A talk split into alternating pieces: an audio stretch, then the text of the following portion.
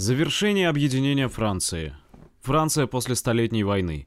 Война причинила огромный вред хозяйству Франции. Нивы заросли сорняками, были сожжены сотни деревень, опустили города, замерла торговля. Но крестьяне и ремесленники вскоре восстановили хозяйство.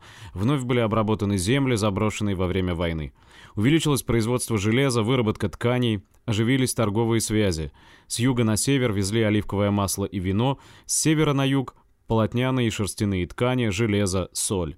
Народ своим трудом создал условия для завершения объединения Франции. Королевская власть вышла из войны окрепшей, ее по-прежнему поддерживали горожане и рыцари. Борьба короля с непокорными феодалами. Во время войны знатные феодалы захватили много земель из владений короля. Герцоги и графы хотели поделить между собой всю страну и вернуть Францию к феодальной раздробленности. В правление короля Людовика XI с 1461 по 1483 год крупные феодалы объединились в тайный союз. Душой заговора был герцог бургундский Карл Смелый. Этот феодальный хищник непрерывно воевал с соседями, захватывал чужие земли, угонял крестьян. Современники прозвали его «волком». Карл Смелый в насмешку говорил «Я так люблю Францию, что предпочел бы иметь в ней шесть государей вместо одного». В борьбе со своими опасными противниками Людовик XI не гнушался никакими средствами. Он не раз обманывал их, нарушал данное слово. Хитрый и скупой, король, однако, не жалел денег для подкупа сильных врагов. Когда это было выгодно, он льстил людям, которых ненавидел и боялся. Людовика XI называли «лисой». Как бы в оправдании этого прозвища король любил говорить «Кто не умеет притворяться, тот не умеет царствовать». 12 лет продолжалась война между Людовиком XI и Карлом Смелым. В открытой войне король потерпел поражение и вынужден был подписать унизительный для себя мир. Тогда Людовик XI натравил на Карла Смелого его соседей. В войне с ними герцог Бургундский был убит. Избавившись от своего главного противника, король затем поодиночке расправился с остальными. Врагов, попадавших в его руки, Людовик XI держал по много лет в железных клетках, где пленники не могли даже выпрямиться в полный рост. Король постоянно опасался покушений на свою жизнь. Долгие годы он прожил в уединенном замке среди густого леса. Замок зорко охранялся многочисленной стражей. Большая часть обширных владений герцога Бургундского досталась королю. К французскому королевству была присоединена и область на юге, с городом Марселем. Марсель стал главным французским портом на Средиземном море. Лишь герцогство Британь на северо-западе страны оставалось независимым, но и оно вошло в состав Франции при преемнике Людовика XI. К концу 15 века объединение Франции завершилось. Франция – централизованное государство.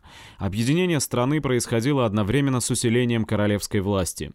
Еще в последние годы Столетней войны король заменил недисциплинированные отряды своих вассалов постоянным войском из рыцарей и наемников. Для содержания королевского войска был введен ежегодный налог с населения. Располагая денежными средствами и постоянным войском, король не нуждался больше в генеральных штатах. Людовик XI созывал их всего один раз. Он управлял государством с помощью чиновников, находившихся у него на службе. Не доверяя знатным вельможам, король приблизил к себе богатых, практичных горожан. У них всегда можно было достать деньги и получить дельный совет. Большим доверием короля пользовался купеческий старшина Парижа. Большинство герцогов и графов сохранили свои земельные владения, но лишились прежней независимости. Теперь король сам по своей воле решал все государственные дела, объявлял войну и заключал мир. Людовик XI в шутку говорил, что всех советников он возит в седле своего коня. К концу 15 века Франция из страны, раздробленной на отдельные феодальные владения, превратилась в централизованное государство. Вся страна была подчинена единой центральной власти, власти короля. Последствия объединения страны. Крестьянам и городским беднякам приходилось платить большие королевские налоги. Король с помощью войска и чиновников жестоко подавлял восстание крестьян. Сильная королевская власть укрепила господство феодалов. С уничтожением феодальной раздробленности отряды воюющих феодалов уже не вытаптывали крестьянские поля. Купцы могли спокойно ездить по стране, не боясь грабителей. Король покровительствовал росту городов и расширению торговли. Из Италии были приглашены мастера, опытные в выделке шелковых тканей. Их поселили в городе Лионе. С тех пор Лион стал центром производства шелка во Франции. В этом городе устраивались ярмарки, на которые приезжали купцы из других стран Европы. У Франции появился большой торговый флот. При поддержке королевской власти французские купцы добивались выгодных условий торговли за границей. Прежде жители Южной Франции не считали себя французами и плохо понимали язык, на котором говорили жители Северной Франции. К концу 15 века стал создаваться единый французский язык. Превращение Франции в централизованное государство способствовало более успешному развитию хозяйства и культуры. Начало образования централизованного государства в Англии. Нормандское завоевание. В Британии после завоевания ее англосаксами образовалось несколько враждовавших между собой королевств. В IX веке они объединились в королевство Англию. В стране установился феодальный строй. Но многие крестьяне оставались свободными, королевская власть была слабой.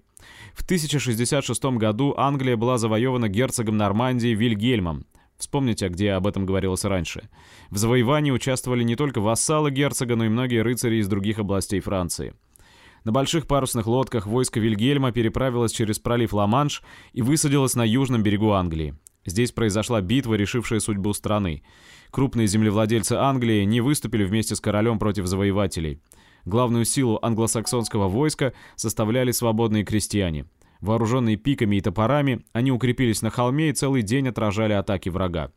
Но Вильгельм притворным отступлением выманил англосаксов на равнину. Конница окружила пеших крестьян.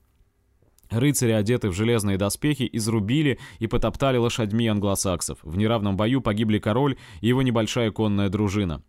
Нормандский герцог захватил столицу Англии Лондон и стал английским королем под именем Вильгельма Завоевателя – в течение нескольких лет англосаксы поднимали восстание против нормандцев. Особенно упорно сопротивлялись завоевателям свободные крестьяне на севере Англии. Рыцари Вильгельма истребляли жителей и сжигали дотла деревни. После этих опустошений север страны долгое время оставался почти необитаемым. Начало усиления королевской власти – у большинства местных феодалов Вильгельм Завоеватель отобрал земельные владения и раздал их своим рыцарям. Чтобы держать в покорности завоеванную страну, новые господа нуждались в сильной королевской власти. Не только крупные, но и мелкие феодалы принесли клятву верности Вильгельму. Все феодалы Англии стали его прямыми вассалами. По зову короля они шли в походы и платили ему установленные взносы. Пользуясь правом завоевателя, Вильгельм взял в собственное владение одну седьмую часть земель Англии и стал крупнейшим землевладельцем в стране. Король получал большие доходы из своих владений как в Англии, так и во Франции.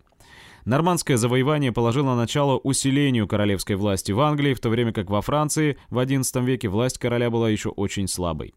Усиление феодального гнета. Феодалы использовали власть короля для закрепощения крестьян. Вильгельм-завоеватель приказал провести перепись всех земель и населения Англии.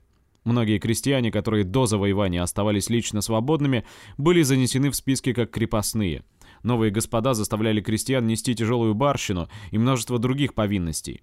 Значительная часть лесов была превращена в места для королевской охоты. Тому, кто осмеливался убить зверя в королевском заповеднике, выкалывали глаза. Нормандское завоевание принесло крестьянам Англии усиление феодального гнета. Английские крестьяне не прекращали борьбы против феодалов. Многие из них бежали от своих господ и бесстрашно стреляли дичь в королевских лесах. Их называли «вольными стрелками». Беглецы собирались в отряды и нападали на феодалов, епископов, королевских чиновников и судей. Вольных стрелков любили и всегда поддерживали крестьяне. Об их подвигах и приключениях народ позднее, в XIV веке, сложил песни, баллады.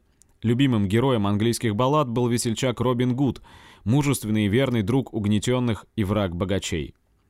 Борьба короля с крупными феодалами. При внуках Вильгельма Завоевателя крупные феодалы ввергли страну в многолетнюю междоусобную войну. Они добивались такой же независимости, какой пользовались французские герцоги и графы. Но в Англии были еще более благоприятные условия для усиления королевской власти, чем во Франции. При Вильгельме Завоевателе в стране было около 100 городов, а к концу 13 века уже более 200. Быстро развивалась торговля как внутри страны, так и с другими странами. Город Лондон становился важным центром торговли всей Северной Европы. Большинство английских городов находилось в королевских землях. Хотя король облагал города тяжелыми налогами, горожане поддерживали власть короля, так как предпочитали иметь одного тирана, чем сотню. Борьба крестьян против феодального гнета заставила мелких и средних феодалов Англии искать поддержку у короля. Опираясь на рыцарей и горожан, короли выходили победителями в столкновениях с крупными феодалами. В XII веке каждый свободный человек Англии получил право обращаться с жалобой в королевский суд, минуя суд местного феодала. Лишь крепостных крестьян по-прежнему судили их господа. Окрепли и военные силы короля. Вместо обязательного участия в походах рыцари должны были платить королю особый взнос – щитовые деньги. На эти средства король нанимал пехотинцев и свободных крестьян и конные отряды рыцарей. С усилением королевской власти Англия превратилась в централизованное государство. Парламент. В XIII веке короли Англии, пользуясь своим могуществом, взимали большие платежи с феодалов, облагали непосильными поборами города. Этими действиями они восстановили против себя не только крупных феодалов, но и прежних своих союзников, рыцарей и горожан. Дело дошло до открытой вооруженной борьбы между королем и его вассалами. Этим воспользовались крестьяне и стали захватывать земли феодалов, громить поместья. Напуганные крестьянскими восстаниями, феодалы поспешили примириться между собой. В 1265 году в Англии впервые было созвано собрание, на котором присутствовали крупные феодалы, а также представители от рыцарей и зажиточных горожан. Это собрание получило название «парламент» от французского слова «парле» — «говорить». В XIV веке парламент разделился на два собрания – палату лордов, то есть господ, и палату общин – в палате лордов заседали епископы, аббаты и самые знатные феодалы, специально приглашенные королем. В палату общин выбирались по два рыцаря от каждого графства и по два горожанина от каждого крупного города. Английский парламент имел больше влияния на государственные дела, чем Генеральные Штаты во Франции. Он не только решал вопросы о налогах, но вскоре стал участвовать и в издании законов.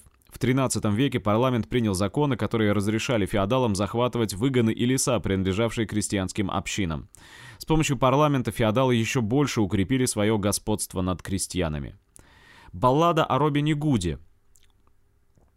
О смелом парне будет речь, он звался Робин Гуд. Недаром память смельчака в народе берегут.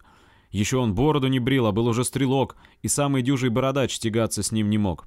Но дом его сожгли враги, и Робин Гуд исчез. С ватагой доблестных стрелков ушел в Шервудский лес. Любой без промаха стрелял, шутя владел мечом. Вдвоем напасть на шестерых им было нипочем. Там был кузнец, малютка Джон, верзила из верзил. Троих здоровых молодцов он на себе возил. Бродили вольные стрелки у всех лесных дорог. Проедет по лесу богач, отнимут кошелек. Попам не верил Робин Гуд и не щадил попов. Кто рясой брюха прикрывал, к тому он был суров.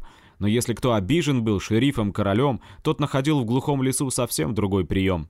Голодным Робин помогал в неурожайный год, он заступался за вдову и защищал сирот, и тех, кто сеял и пахал, не трогал Робин Гуд. Кто знает долю бедняка, не грабит бедный люд.